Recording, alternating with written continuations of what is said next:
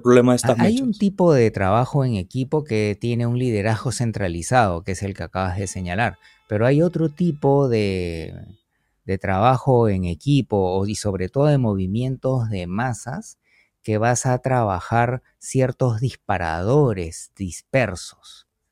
Y lo más probable es que ocurra lo segundo en, eh, en el Perú. Y no es una coincidencia que las zonas más bravas son aquellas en donde hay más eh, presencia e interés de los grupos que salen ganando con la inestabilidad, ¿no? Minería ilegal, narcotráfico, rutas de narcotráfico, contrabando, eh, etc. Entonces, por ahí hay un tema, pero el punto central es que mecha sin pólvora no pasa nada. Es este, luces de bengala. Entonces, además de cuidar las mechas cuando hay polvorín, lo que hay que hacer es limpiar la pólvora y convertirlo en algo productivo, en tierra, en guano, en, semillas. Y la raíz de eso, paradójicamente, está en varios puntos, pero una de las principales raíces están en los que critican más a estos manifestantes, y es en una clase media emergente, discriminadora, ignorante, empoderada y de un IQ social absolutamente bajo. También hay extraordinarios empresarios con un enorme sentido de patria que probablemente vayan venido haciendo cosas importantes, pero también hay que decir que hay un grupo de mafiosos formales con RUC y todo. Hay eh, organizaciones que más allá de las reglas explotan a la gente y son los proveedores, los productores de clase mundial de resentimiento. Entonces, es eh, terrible cuando se escucha y encima le echan la culpa, ah, sí, que son ignorantes, que esto, que el otro, y ellos son los principales promotores primarios de todos estos movimientos.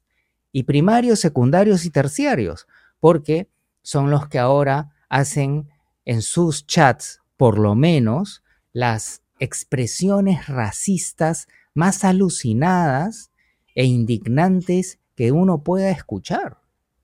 Y bueno, fuera si se queda en su chat, que ya es suficiente mal, pero lo traslada. Lo que, lo que yo he visto bastante es que han animalizado a los protestantes, como que son animalitos, no, no, no entienden. Le preguntas por qué protestan y no te pueden decir cómo, son como animales. Eso es lo que yo más he escuchado inclusive va, yo creo que va más allá que el racismo, ¿no? Esto, animalizar a la gente ya es lo más inhumano que puede haber. Totalmente de acuerdo. Esa es una magnífica eh, ilustración, ¿no? Entonces, con ese, esa polarización viene la reacción y la contrarreacción, entonces ahí está la pólvora.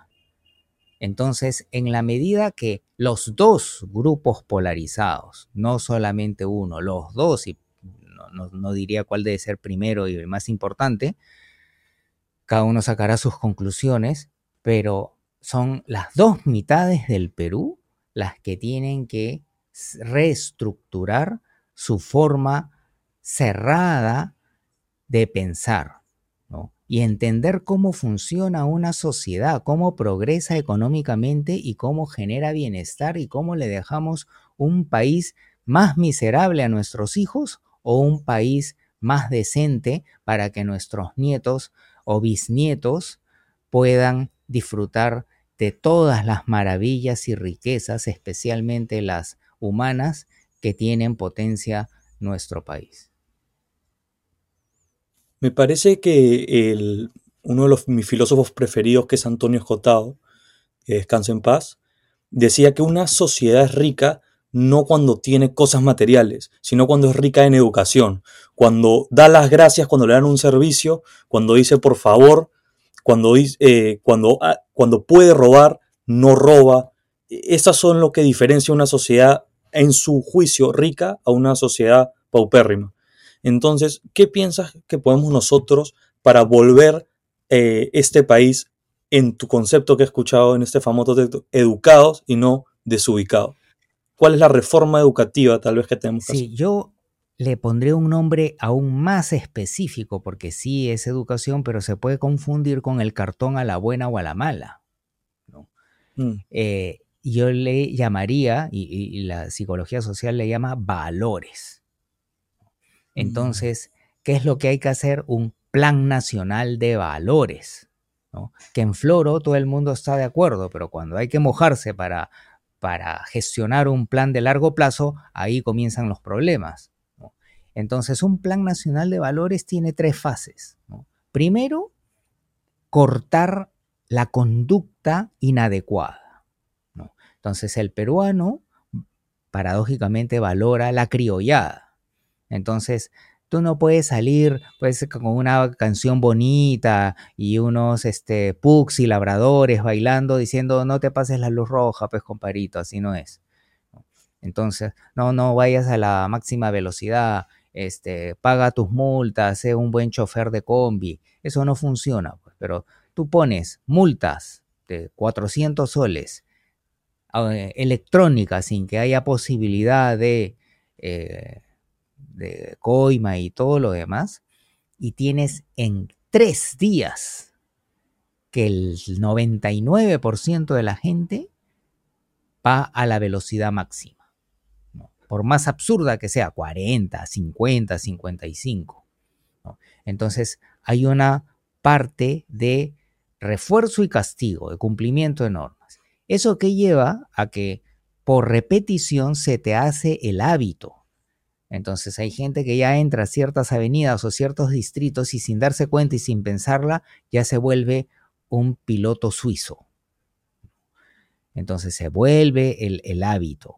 Pero tú quítale el control, como el valor, el antivalor sigue inserto, no va a cambiar de conducta de manera sostenible. O lo sacas de ese distrito y lo pones en otro y es la locura. O sale de, de, de Chile y entra al Perú y de nuevo hace sus fechorías. Y luego, cuando se ha cortado el mal ejemplo, comienzas a educar a la nueva generación, porque ahí recién vas a tener los valores. Entonces, fase conductual, fase hábito y fase formación de valores a través de una nueva educación. Es mucho más complejo, pero básicamente esas son las tres fases. Y eso es negocio para todos, para las empresas, porque las empresas que hayan valores en su organización, se va a reducir la merma, se va a reducir la corrupción, que ya se ha cuantificado la cantidad de pérdida que eso trae, va a mejorar la productividad, la satisfacción con el cliente, con valores de respeto, etcétera, etcétera. Pero también ahí hay un grupo, no todos, pero yo podría ser un grupo bien grande de gente que está en su zona de confort y no está interesada en aportar como lo hizo, por ejemplo, Corea o Singapur en un plan nacional que incluye a los empresarios para hacer su país mejor.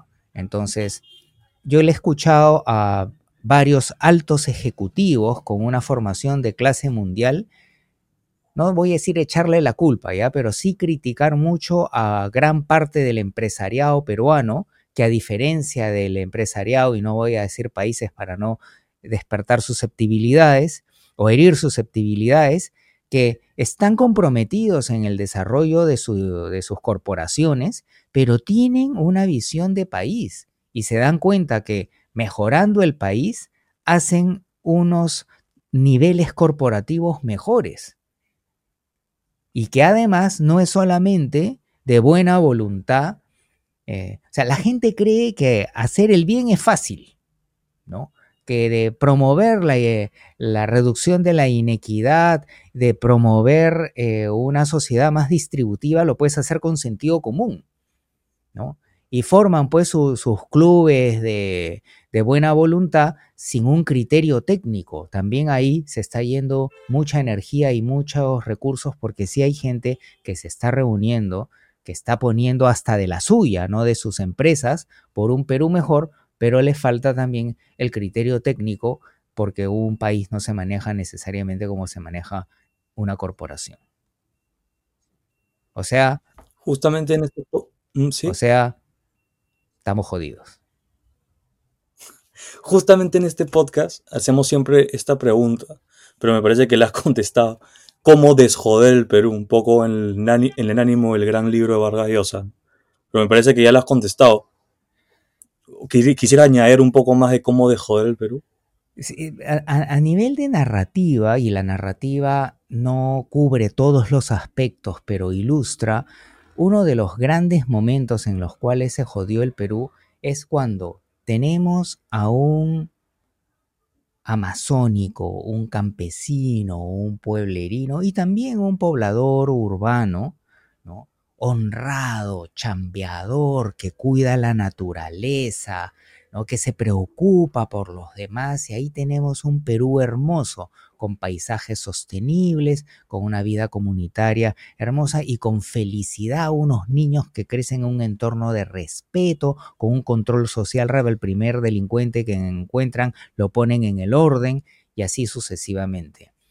Pero estas personas, especialmente las de las comunidades rurales, bajan a las sociedades, a las ciudades más grandes y aparece el síndrome del recién bajado, es decir, que sus magníficos valores se convierten en antivalores. O sea, mm. ¿qué cosa es un recién bajado? Técnicamente es una persona con unos valores tan sólidos que confía en los demás. Solamente que la gente se aprovecha de, de los pobres y ahí empieza la mutación de los valores, ¿no? En volverse más achorados, envolverse más criollos. Y de pronto ya no es solamente defenderse de, eh, de no ser víctima, sino convertirse en pro, en victimario. Y ahí se genera el mundo al revés. Pero no solamente es un proceso de adaptación, sino es un atentado contra la autoestima, porque viene una criatura bueno, un adolescente o un joven adulto de 18, 19 años y de pronto se raya, pues porque lo cholean, lo basurean, lo marginan por lo que él es, no porque ha hecho algo malo, no porque no sepa trabajar, no porque no cumpla las normas morales. Y la exclusión social, ese basureo, tiene efectos tremendos en nuestro cerebro. Primero, genera adormecimiento social. En buen castellano, se corta la empatía. Vivimos en burbujas y cuando aparece cierto grado mayor de discriminación, lo que se desarrolla es las, el animus jodendi. Ya se asume una actitud proactivo-agresiva y empiezas a disfrutar de fastidiar al otro. Entonces, respondiendo a en qué momento se jodió el Perú, ahí hay un peruano que se convierte en un jodedor y deja atrás todos esos valores y asume activamente los antivalores.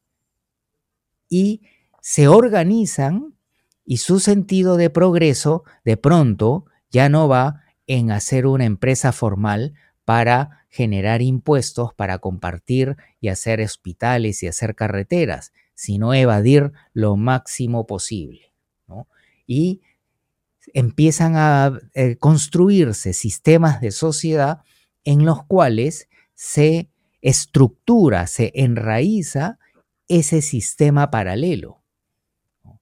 Tú quieres sacar brevete, puedes pagar 100 soles para tener tu brevete o esperar seis meses y eso para poder tener tu, tu brevete verídico.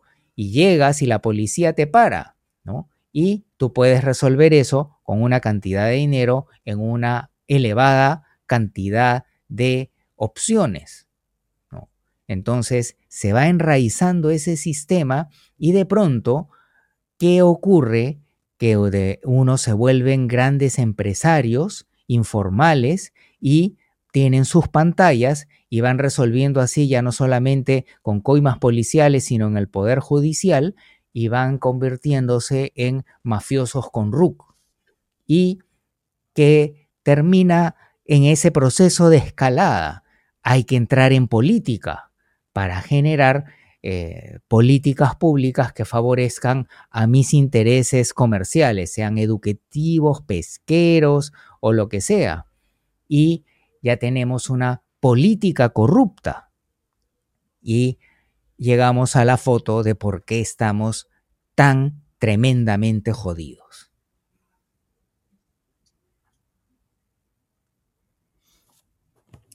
Justamente esto es como que la suciedad, ¿no? Es eh, la cochinización de la política, por así decirlo, y la única manera de ah, mejorarlo, por así decirlo, es limpiarlo. Y con eso me refiero a que entren personas pulcras. ¿Tú has pensado eh, postularte? Bueno, nunca hay que ir al cielo, pero no es la última cosa que haría eh, en mi vida. Necesitamos gente como usted. Bueno, muchas gracias por la no, no, ¿Por qué no le gustaría? ¿Por lo que es tan cochina o, o porque no siente vocación política? no es algo que haya pensado ya, pero mis reacciones, mis primeras reacciones son, o sea, imagínate estar, por ejemplo, sentado en el Congreso y escuchar ocho horas al día las estupideces que dicen tus colegas, ¿no? Y tratar de proponer algo que produzca desarrollo, pero te matas hablando, pero el otro le interesa pues su universidad y al otro le interesa su narcotráfico y hablan bonito y todo lo demás. Y de pronto, sin darme cuenta, me meten un combo por la espalda, ¿no? Y voy a ponerlo al mm. orden y se va corriendo todavía.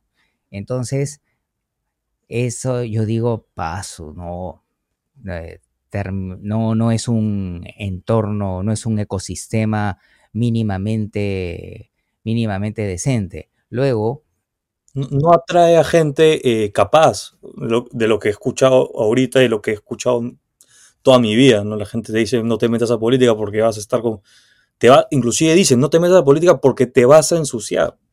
O sea, aunque seas así súper pulcro, súper anticorrupción, el sistema político te lleva, te, como un pulpo te absorbe y te conviertes en un corrupto aunque no lo quieras. Entonces, sí, entiendo tu... Y por otro lado, yo le he escuchado a empresarios capos, ¿no? poquito achorados, eh, ciertamente. Eh, es decir, yo entro a, al ejecutivo y termino en la cárcel, porque yo estoy acostumbrado a estar enfocado en el resultado y voy a encontrar atajos y de pronto alguien me va a encontrar que esos atajos, a pesar de que son en términos de gestión impecables, van a haber eh, transgredido algunas eh, normas y voy a terminar en la cárcel. Claro, es imposible eh, entrar a la gestión pública sin salir de juicios. además, ahora te pueden, te pueden denunciar mil veces y hasta se ha perdido un poco la presunción de inocencia por toda esta todos estos malvados que están dentro de la política, ya no hay confianza, entonces está perdiendo la presunción de inocencia y tal vez personas súper, eh, vuelvo a repetir este, esta, esta palabra, pulcras, eh, su imagen se ve dolida por simple hecho de entrar a ese escenario político. Pero eh, ahí cae en un círculo vicioso de que no atrae a las personas que tienen que estar ahí porque es sucia, entonces atrae a los sucios y se mantiene así. Entonces, ¿cómo romper este círculo? Claro, el, camino teórico es bien simple, ¿no? Eh, que las personas que eh, estén comprometidas con su país y que tengan una motivación política, la cual yo no tengo, eh, se junten, ¿no? Que se junten, así como Dios los crea y ellos se juntan los mafiosos, ocurra lo mismo con esa gente competente, honesta y con con motivación política en el buen sentido de la palabra. Y, sin ingenuidad, ¿no? Porque hay gente que tiene así su formación de posgrado en Europa, pero no tiene calle, no conoce al país, ¿no? Y mm. con una ingenuidad de manejo de masas, ya que en vez de dar cólera, conmueve. Entonces, un grupo con, las competencias políticas, técnicas y por supuesto morales, o sea, la tiene servida porque acá el país añora un proyecto genuino y legítimo y debidamente marketeado, se la llevan. Ahí está el nicho y que armen un legislativo con mayoría y un ejecutivo altamente eficaz y que vayan sobre la marcha sin necesidad de armar una nueva constitución, haciendo modificaciones constitucionales no para perpetuarse en el poder, sino para generar cambios rápidos, sin necesidad de cerrar el Congreso, ¿no? Y, ese lugar donde nazcan esta, esta visión de país con valores, ¿no? Yo pienso que va, a sonar un poco, porque así le llamaban los terroristas, pero es la única palabra que me acuerdo, pero un caldo de cultivo en el mejor sentido de la palabra, un caldo de cultivo de personas que sí quieren hacer lo mejor por el Perú, y yo pienso que es la universidad, digamos, este, este, este, este lugar, este ecosistema para lo juntar entre profesores, docentes, personas que académicos eh, o, o personas que están alrededor de la universidad en el sentido de que no, no están presencialmente, pero les gusta pensar y les gustaría tipo eh, entrar en esta universalidad de ideas, yo pienso que la universidad es el campo donde podríamos crear este movimiento social para limpiar la política. Y mm, cualquier persona que escuche este podcast, que, que, que le guste esa idea, le, mando un mensaje de que hay que, si estás en estas mismas áreas, hay que intentar hacerlo, porque las mejores, los partidos políticos más sólidos del Perú nacieron en la universidad. Te guste o no, el APRA nace, por así decirlo, de los líderes de la Federación Peruana de Estudiantes y eh, Belaunde, ¿no? También hizo su, su movimiento político en la Universidad de Jóvenes, igual que, el PPC, ¿no? que ahora está muerto, pero me parece que fue una buena idea política y pudo haber triunfado una vez, pero también nació en la universidad y ahora como que ya en la universidad no hay esta conversación de ideas, ya no hay esto, esta forma de construir y, y es un poco por lo que tú dijiste hace poco, de que es la cartonización, ¿no? Lo que buscamos, o sea, lo que buscamos es el título, no, no pensar, no crear valores, no mejorar nuestra comunidad. Entonces, ¿cómo podemos crear ese ecosistema en la universidad? Ya, muy, interesante punto, ¿no? Y, pero para hacer el diálogo, no para contradecirlo, voy a mirar el lado B, o, temo que es el lado A. Entonces... Pero si tienes que contradecirlo, mejora. Pienso que la única manera... Universidad dos conceptos básicos de la universidad. Universalidad, ¿no? en donde no haya una sola corriente filosófica, sino se enseñe todo y el estudiante elija. Pero estamos fritos, pues, porque las universidades son polarizadas, en vez de ser, o sea, por ahí tienes la universidad que se le asocia al terrorismo, por ahí la de los caviares, por ahí la de los neoliberales, entonces la universidad como núcleo carece de esa universalidad y estamos fritos. Por otro lado, la universidad en el sentido estricto, por ejemplo, de las grandes universidades mundiales, tienen, caminan así con la empresa, con la sociedad, con el gobierno, ¿no? En mi área, que es la psicología social, eh, los psicólogos sociales trabajan por la seguridad del Estado, trabajan dándole las mejores técnicas de comportamiento organizacional y productividad a las empresas y estudian las tendencias de riesgo y cooperan con los organismos eh, de inteligencia, qué sé yo. Entonces, pero eso no pasa acá, pues. La, la universidad está divorciada del ámbito empresarial. La universidad está escindida de la producción científica para la seguridad nacional y para el progreso. Y por doble partida, por culpa de aquí, por culpa de allá. Pero la cosa es que esa universidad, y estoy hablando de las top, ¿ah? no de las universidades Bamba, todavía se tiene un proyecto fallido de, esas universidades, por lo menos comparadas con las de Corea del Sur, las de Singapur, las de Malasia, que han ayudado a mover la aguja. Entonces, ¿quiénes le hicieron linda? Estos países que acabo de citar. ¿Qué había? Complementación de funciones y un proyecto país. Esa es una eh, palabra clave, un proyecto país que una a los diferentes eh, componentes de la sociedad, en donde empresarios salgan de su visión estrecha, académicos salgan de su versión marcianesco nerd, eh, los gestores públicos que salgan de su pragmatismo y así sucesivamente y ver todos los componentes, la iglesia, cuando existe en esos países, también ha tenido un rol importante y una ciudadanía activa. Pero ahí con la ciudadanía hay que depolarizarla, que ponerle un filtro polarizador en todos los lentes y en todas las cámaras de televisión también, y con eso se puede pretender avanzar por un proyecto país. Creo que ese proyecto país es una palabra clave si le hacemos una, se han venido haciendo encuestas sistemáticamente en el Perú acerca de qué es lo que queremos los peruanos y siempre sale lo mismo, pacificación, seguridad, educación, salud, bla, bla, bla. El problema está en cómo los ultraizquierdistas y los ultraderechistas proponen eso. O sea, no es un problema de metas, es un problema de formas. Pero hace siglos atrás se descubrió un gran invento epistemológico llamado ciencia, en la cual nosotros queremos lograr algo y se experimentan, se investigan diferentes métodos y se llega a la conclusión de que uno es mejor que otro. Entonces, si se juntan tres científicos para resolver un mismo problema, vamos a tener tres formas de resolverlo. Se pone a prueba, por eso hay investigación, experimentación, etc. Y al final de un par de iteraciones sale la cuarta, generalmente ninguno tenía la razón si no es una combinación de diferentes factores. A veces uno tuvo la razón y el otro, pero acá estamos en el país de la pontificación, de una ignorancia empoderada alucinante.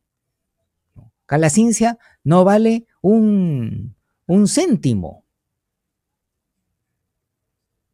tanto para las decisiones de aquí, de aquí y, de allá, ¿no? Es más, hasta ser científico está devaluado, ¿no? Entonces estamos fritos por ahí, pero el camino podría ser armar una, un plan nacional común con métodos científicamente validados que con prueba empírica indiquen cuáles son los que tienen mayor probabilidad de cumplimiento y educar a, una, a unos votantes para que también tengan, salgan más allá de la opinología empoderada cerrada y empecemos a pensar basados en evidencia. Y voy al ejemplo de, los gringos en esto que hablas del proyecto País, porque los gringos eh, se juntaron 200 pensadores a justamente tener una idiosincrasia y tener un proyecto de valores, ¿no? Eh, como, por ejemplo, se juntaron también en la asamblea los revolucionarios franceses, pero pienso que nosotros no tenemos esos 200 pensadores. Entonces, el huevo y la gallina un poquito, ¿no? O sea, ¿cómo, cómo tenemos un proyecto país si no tenemos estas personas que están, digamos, iluminada, por así decirlo, entre comillas, para crear este proyecto país. O sea, ¿cómo, cómo juntamos a estas personas? ¿Cómo hacemos que nazcan estas personas yo creo, para hacer un proyecto? Yo creo que sí hay, solamente que en el mundo al revés están marginados, nadie los llama, los basurean. Eh, solamente que hay que hacer un, una búsqueda de, de dónde están y lo más probable es que estén marginados. Pero, por ejemplo, esto, esto que dices te voy a, te voy a leer a los presidenciables eh, según Hildebrand, si, si, no te molesta, para que veas o sea, la, situación de pensadores que tenemos en estos momentos. los presidenciables en estos momentos es eh, Carlos Añaños, Alfonso López Chau, el rector de la UNI, Carlos Anderson, Mirta Vázquez, Susel Paredes, Marianela Ledesma, Richard Acuña, Roberto Chiabra, Bermejo, Guillermo Bermejo, Jorge Nieto, Hernando Guerra García, Manuel Merino, Vladimir o sea, el hermano de Vladimir Cerrón, Waldemar Cerrón, Víctor Andrés García Belaunde y la congresista Flor Pablo y Verónica Mendoza.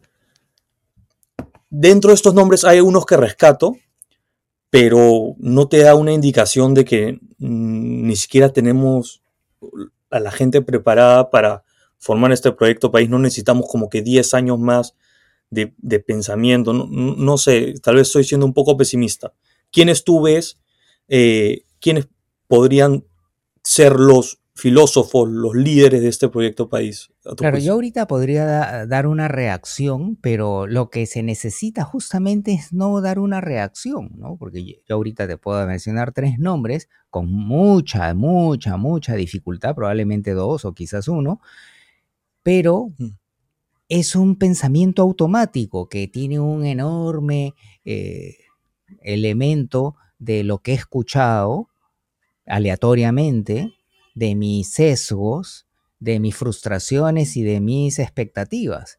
Entonces, si nos vamos a la ciencia de la selección de personal, número uno, hay que hacer un perfil. Porque yo ahorita me echo mentalmente a la hora de, pensar en estos dos o, tres, o uno, o 0.5, eh, un perfil mental muy rápido. Pero lo primero que hay que hacer es su sus características de personalidad, ¿no? ¿Qué patologías hay que evitar? Por ejemplo, el, narcisismo es algo omnipresente en la política y omnipeligroso. ¿no? Entonces hay que filtrar este, el narcisismo, la experiencia, los, la inteligencia diferencial. Aparte, hemos tenido presidentes que eh, deberían de ir a, colegios de educación especial. Pero aparte de un mínimo de inteligencia, tener inteligencias específicas, ¿no? Eh, como habilidades sociales, como capacidad estratégica, como capacidad de delegación táctica y así un perfil técnico. Y luego que tenemos ese perfil técnico, lo contrastamos con los candidatos y ahí sale un resultado y el tema moral, mm. ¿no? Entonces, cuando se selecciona un ejecutivo, un alto ejecutivo, un cajero de banco, se hace un, eh, un análisis de sus capacidades morales y que obviamente no es escucharlo decir usted es choro o es honrado. Entonces se hace una mm. investigación, ahí te volarías al noventa y tantos por ciento de los candidatos que van al legislativo y al, y al ejecutivo.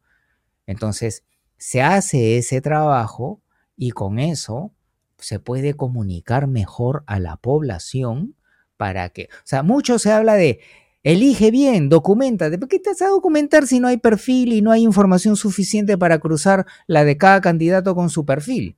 Sea, sabiendo su declaración jurada, sabiendo su hoja de vida, no puedes seleccionar ni a un practicante. Tienes que aplicarles entrevistas, entrevistas técnicas, no periodísticas, pruebas, investigación de antecedentes, eh, referencias cruzadas. Entonces, mucho más aún para eso. Entonces, esa es la democracia 2.0 utilizar la ciencia de la selección de personas apropiadas para los cargos más trascendentes en un país. Si para elegir el CEO de una corporación se hace un trabajo eh, muy acucioso, 10 veces más importante hacerlo para un congresista, para un ministro y para un presidente. De lo contrario, vamos a seguir teniendo no lo mismo, sino más peor cada vez.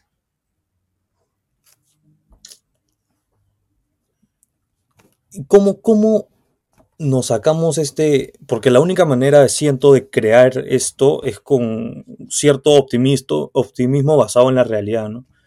Pero este, eh, lo que se siente en estos momentos es al revés, es pesimismo.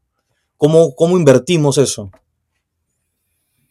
Yo diría de dos maneras, ¿no? Una de jalón y otra de empujón. La, la primera es que no podemos cambiar al Perú, pero sí podemos hacer islitas de un buen Perú. islitas en la familia. Y con cosas muy simples, no compres teléfono con sangre. ¿no? Cómprate tu teléfono de 10 luquitas, pero que no tenga sangre.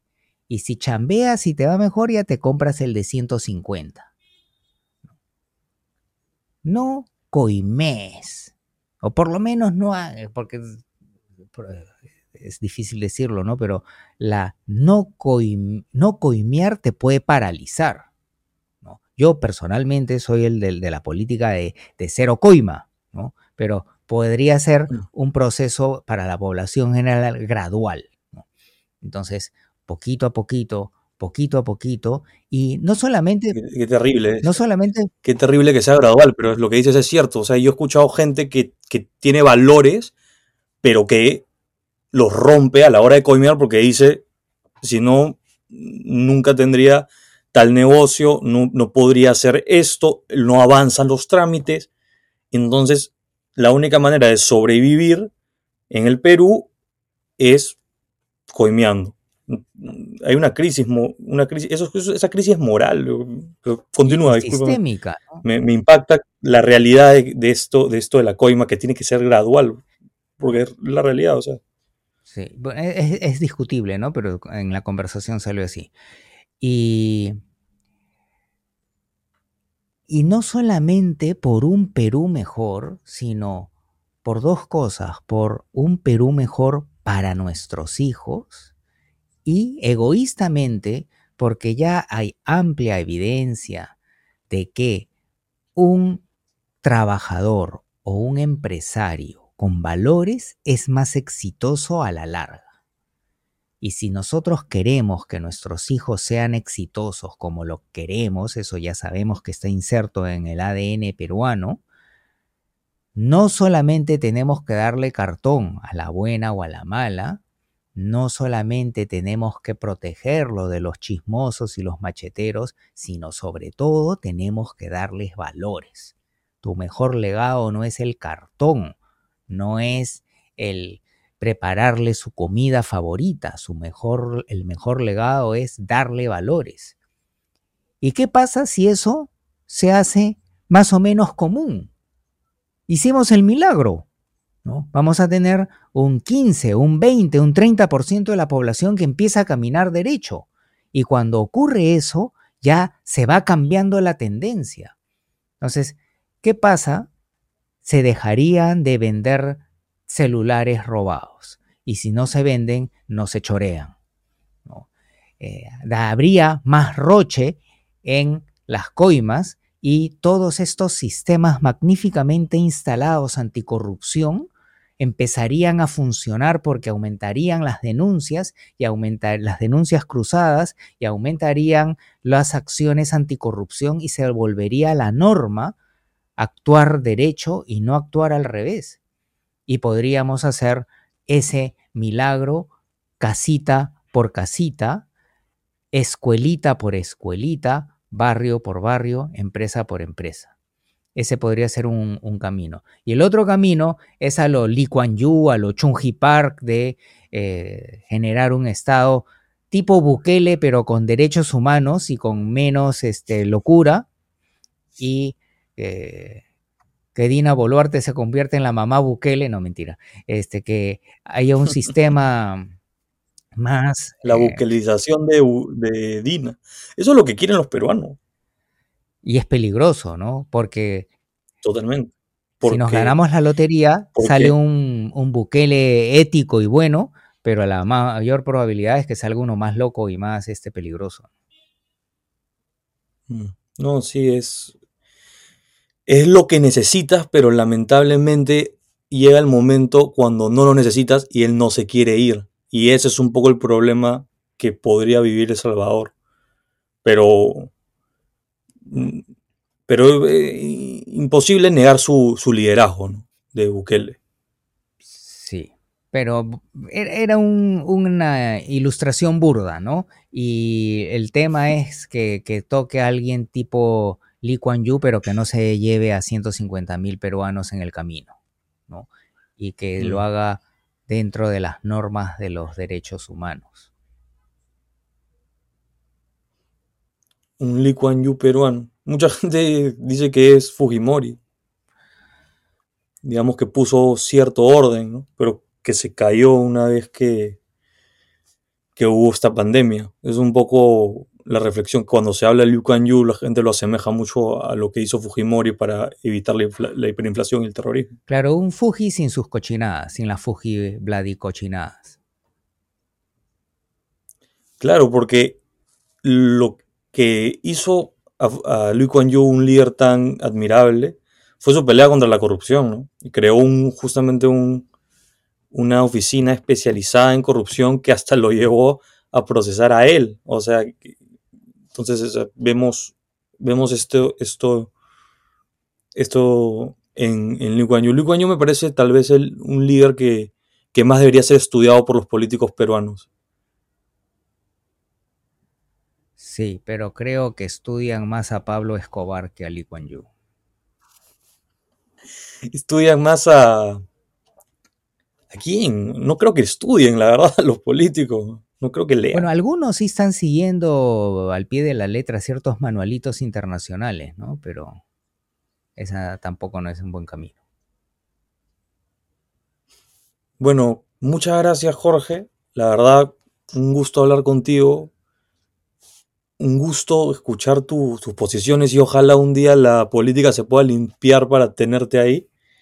Y nada, ¿dónde, dónde la gente puede seguir tus pensamientos? ¿Dónde pueden escucharte? Eh, ¿Dónde pueden comprar tu libro, etcétera? Ah, muchas gracias. Yo soy, estoy siendo un poco negligente con las redes, pero eh, voy a tratar de ponerme las pilas. Tengo un Facebook, un Instagram y un, no, el Twitter creo que no lo veo hace cinco años. No, Twitter es muy. Twitter es, escucha, muy, muy, muy polarizante, muy destructivo. Hay un librito que resume muchas de las cosas que hemos conversado, que se llama La gran estafa de la felicidad, que ya salió en la tercera reimpresión, ya está de nuevo en librerías. Hay en versión digital, en Amazon lo pueden encontrar en formato Kindle, y acaba de salir el audiolibro. Mm. Que Solo falta el podcast de la, del libro. Sería un hit, porque ahorita el tema de bienestar subjetivo es el, el que más se están sintonizando los oyentes. Así que te, no más, te hago una propuesta que comiences tu podcast. Muchas gracias, Jorge. Lean el libro La estafa de la felicidad y sigan a Jorge en sus redes si quieren en verdad escuchar a un peruano pensante en este reino de la idiotez. Muchas gracias, muy amable. No, gracias a ti. Muchas gracias.